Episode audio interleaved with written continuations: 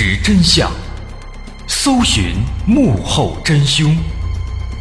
欢迎收听《绝密档案》，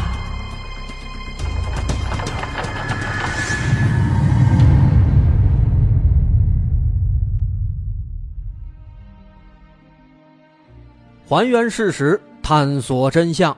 欢迎继续关注我们的《绝密档案》，我是大碗。上回说到，在南充案发之后，一时间是谣言四起，人心惶惶，甚至因为一些虚假报道和谣言，有不少人都认为这些案子是刚刚被处理掉的一个黑道头子叫罗小林的小弟们干的。他们干这些，为的是向警方示威，要求释放罗小林。那这让警方也是非常头疼。但好在，在警方的不懈努力之下。他们在案发现场的一个看瓜老人那儿得到了线索，结合警方对以往案件的梳理，迅速确定了几名案犯的大致动向。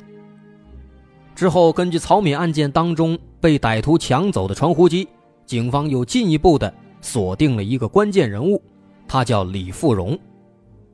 之后，利用李富荣，警方得知案犯之一的赵强正在打算出逃成都，于是警方赶紧在各个车站布控。守株待兔，而要说也是巧了，当天下午，有几个便衣民警正在发往成都的候车区里待着，然后就发现有一个长得很像赵强的人，于是几位民警就一路跟着他。就在赵强感觉到不对劲儿，想要逃跑的一瞬间，几个民警也是当机立断，瞅准时机冲过去，一把把他摁倒在地。之后，警方从赵强身上搜出了曹敏被抢走的那个传呼机，那由此也就可以确定这个人果然是赵强在抓住他之后，警方立即封锁了火车站，对所有客人进行了排查，但是很遗憾，只发现了赵强、刘天龙等人，目前还不知去向。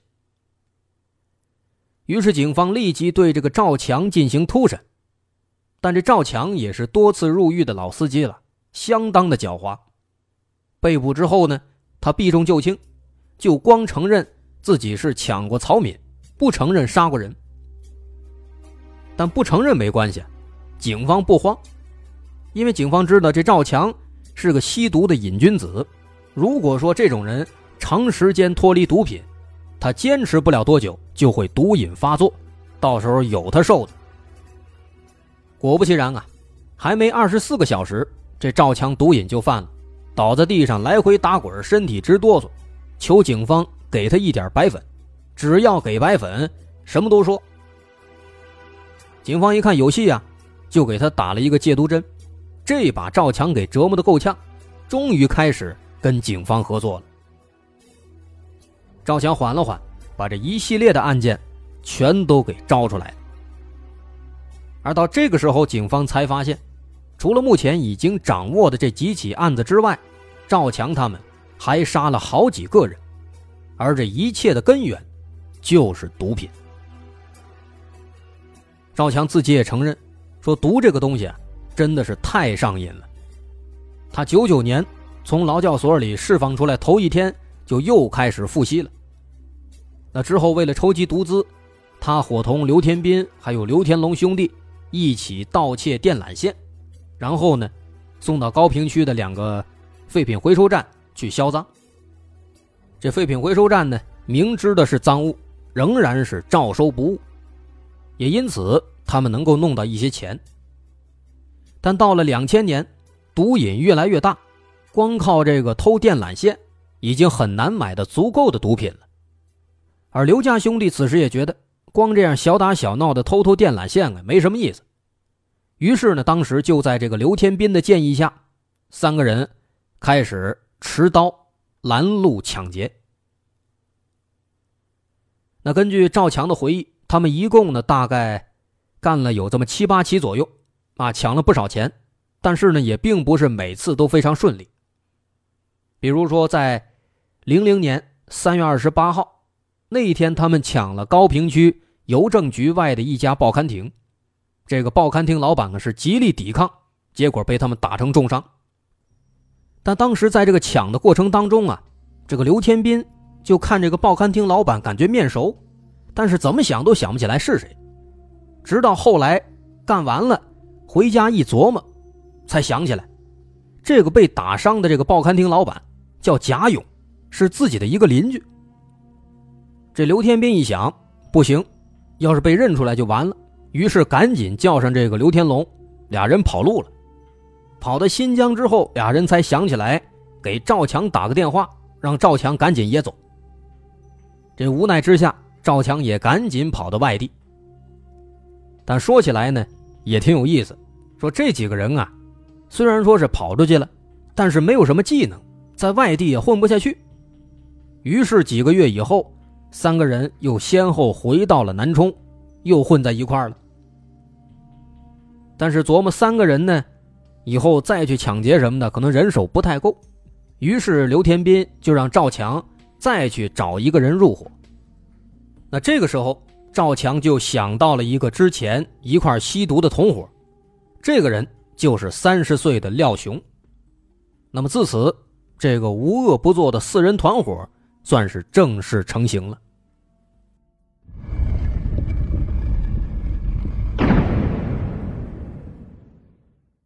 这四人团伙正式成型，因为人多了，他们也就开始做更大的案子了。这更大的案子就是杀人。他们杀的第一个人是一个小女孩，在零零年十月五号的深夜，当时赵强跟刘天龙刚刚偷了一节电缆线，正一前一后的往家走，在路上呢，就撞见了一个小女孩。然后这个赵强跟刘天龙一看四下无人。就打算对这个小女孩实施抢劫，哎，结果没想到啊，小女孩身上只有两块钱。一看没有钱，刘天龙不甘心，于是俩人就把这个小女孩给残忍的摁倒在地，之后强奸了。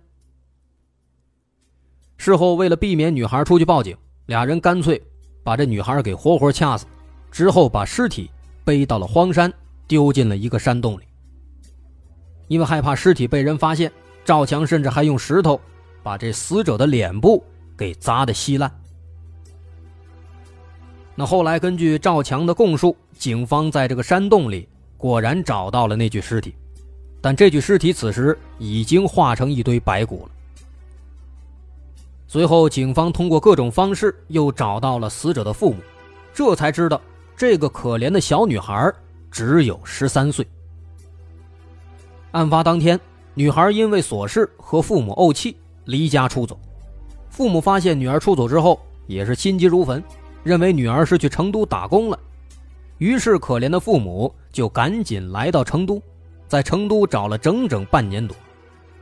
但哪里想到，他们的宝贝女儿在当天晚上就遭到了侮辱，然后又被残忍的杀害了。紧接着。这起案子五天之后，二零零零年十月十号，赵强他们四个人再次去抢劫。这次在西山风景区的洋人湾，他们发现了一对中年情侣。于是四个人持刀把这对中年情侣劫持，把他们的财物洗劫一空，又轮番把这个中年女人给人强奸了。而在强奸完之后，出于所谓的兄弟情谊。这大哥刘天斌因为没有参与之前的杀人案件，所以在这儿呢，他亲手杀死了那个中年男子，之后又威胁廖雄，让廖雄勒死了中年女人。那么至此，这四个人每个人都杀了人，成了一根绳上的蚂蚱了。之后，这四个人就把两具尸体给拖进树林，用树枝和泥土简单掩埋之后，逃离了现场。在这起案件之后，因为身上已经有了一些钱，刘天斌认为现在严打势头太过猛烈，建议暂时不要作案了。于是这四个人打那儿开始又蛰伏了几个月，几个月之后，零一年四月份开始才出来继续抢劫杀人。零一年四月十九号，他们抢劫了曹敏和他的妻子。在试图强奸曹敏的妻子的时候，因为曹敏呼救，他们被迫放弃。这个前面咱们也说了，但他们无论如何也没有想到，就是这起没有杀人、看起来并不是那么严重的案子，让他们露出了马脚。之后，四月二十八号，还是在西山风景区，四个人劫持了单独爬山的女学生王某，并对其实施了强奸。那么，在这儿有意思的是什么呢？一开始劫持的时候，四个人下手太重，直接把这个女学生王某给打晕了，所以王某全程没有看到他们的长相，因此这四个人后来光强奸，没有实施这个杀人灭口。但是接下来其他的受害者就没有这么幸运了，那之后的事情咱们也大概都说过了。首先，零一年四月二十九号，四个人再次来到西山风景区，在这儿他们发现了那对川北医学院的情侣，于是他们伪装成联防队员，假装要抓嫖，把这俩人骗进了小树林之后实施捆绑，开始轮番强奸，最后勒死。在期间，这个女学生拼死抵抗，赵强和刘天斌恼羞成怒，对着女孩的脸部连踢了二十多脚，女孩被他们踢得面目全非，最终经过尸检检测，颅骨骨折，昏死过去了。在昏死过去以后，又被他们残忍的勒死。再之后，五月四号凌晨，四名歹徒又闯入一个出租屋，接连强奸了两名南充卫校的女生。而刘天斌正要试图强奸剩下的那个女孩的时候，却发现她在月经期，这把刘天斌气得够呛，临走的时候对准女孩的下身猛刺一刀，导致女孩的下体严重受伤。再之后呢，这几个人啊可能感觉还没过瘾，钱没抢够，于是第二天紧接着五月五号，他们又出来去寻找新的猎物。这次。在光天化日之下的西山风景区，他们伪装成警察，又强奸杀害了刘飞情侣两个人。就像前面说的，在这期间，被捆绑起来的刘飞，被迫目睹女友被歹徒们侵犯，他拼死挣脱绳索，试图抵抗，但是很快被匕首刺倒，最后被活活勒死。再之后，五月十二号晚上十一点。四个人带着凶器出发，打算去高平二中寻找猎物。刚走没多远，就发现，在江边的小桥上，坐着一对情侣。而这对情侣正是热恋当中的小春和小燕。于是，四个人再次伪装是联防队员，对着小春是拳打脚踢，说他们是在卖淫嫖娼，要去这个派出所进行处理。小春猝不及防，被他们捆起来了。但没想到啊，作为女生的小燕非常强硬。小燕说：“我当过法医，我认识分局的警察，怎么没见过你们几个呀？”几个人一看穿帮了，气急败坏，把小燕也给打倒在地，给绑起来了。这小春一看情况不对，试图抵抗，于是赵强就用匕首顶住他的下巴，但小春仍然继续抵抗，结果下巴被赵强猛刺一刀。捅进了嘴里，然后把他活活给勒死了。在制服这俩人之后不久，正巧高平二中的初中生李超和赵波俩人想要来游泳，得刚一过来，跟这个赵强、刘天龙他们正好是碰上了，于是这两个不幸的孩子也跟着惨遭毒手，被活活勒死。之后为了泄愤。凶残的刘天斌用匕首对着小春的头部猛刺数刀，杀人之后又准备实施强奸，但是呢，裤子一脱发现没带避孕套，于是赵强、刘天斌又返回了只有一点五公里远的出租屋，拿来了避孕套还有菜刀。之后四个人把小燕拖入芦苇深处实施轮番强奸，在这期间呢，小燕殊死抵抗。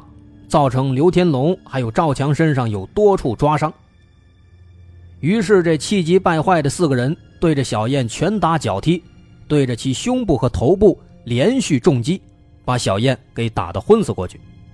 之后又拿绳子把小燕勒死了。那么这次作案，他们连杀了四个人，这刘天斌心里知道已经收不住手了，于是为了迷惑警方，他用匕首对准小燕的心脏部位扎了一刀，又用菜刀把她的下体破坏，希望以此迷惑警方，让警方认为这是仇杀或者是情杀。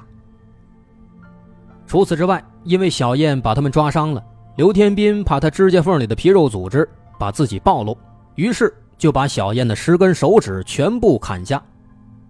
砍完之后，赵强又提议说：“干脆啊，一不做二不休，把这人头都砍下来得了，让警察找不到他们。”于是四个人又轮流上场，把尸体的头部全都砍下，抛进嘉陵江。最后，把他们用过的避孕套还有凶器。扔进了附近的一个水塘里，逃离现场。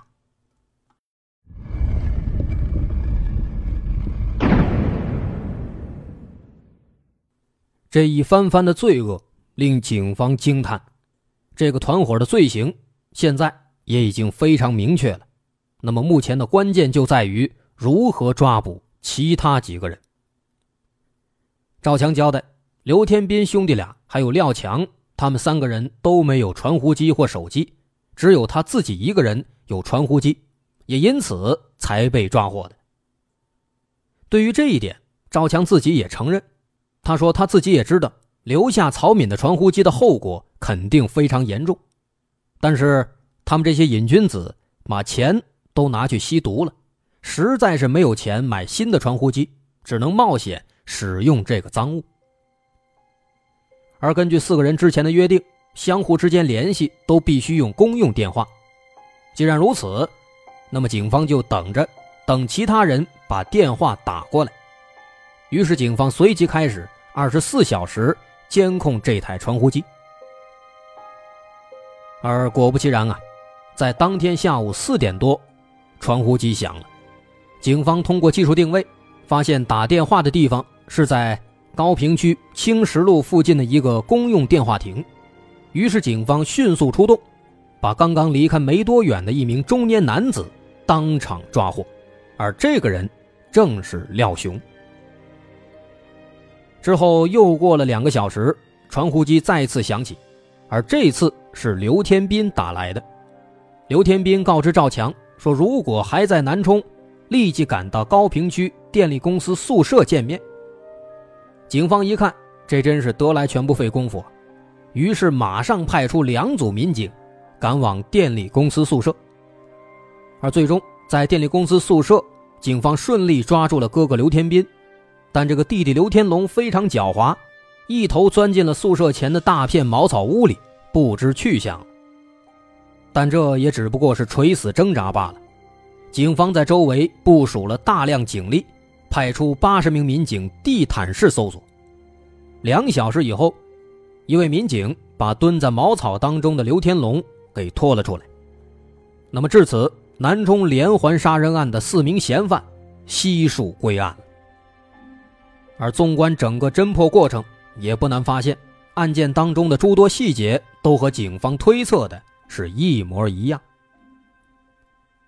二零零一年五月二十九号。南充警方在市体育馆举行万人公捕大会，宣布了对四名嫌犯的逮捕决定。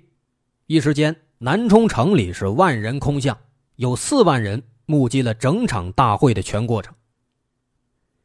半年之后，十一月二十号，这四个人被押赴刑场执行枪决。而至此，对那些受害者也终于是有了一个交代。对这四名罪犯来说，也许最初的贫穷和无知并不完全是他们的错，但陷入毒瘾的深渊，却让他们从此走上了无法回头的道路。在罪恶欲望的驱使之下，他们犯下了无数的罪恶，而最终落得这样的下场，也只能说是他们咎由自取。这起案子，总而言之，一句话：珍爱生命，远离毒品，杀人偿命。天经地义。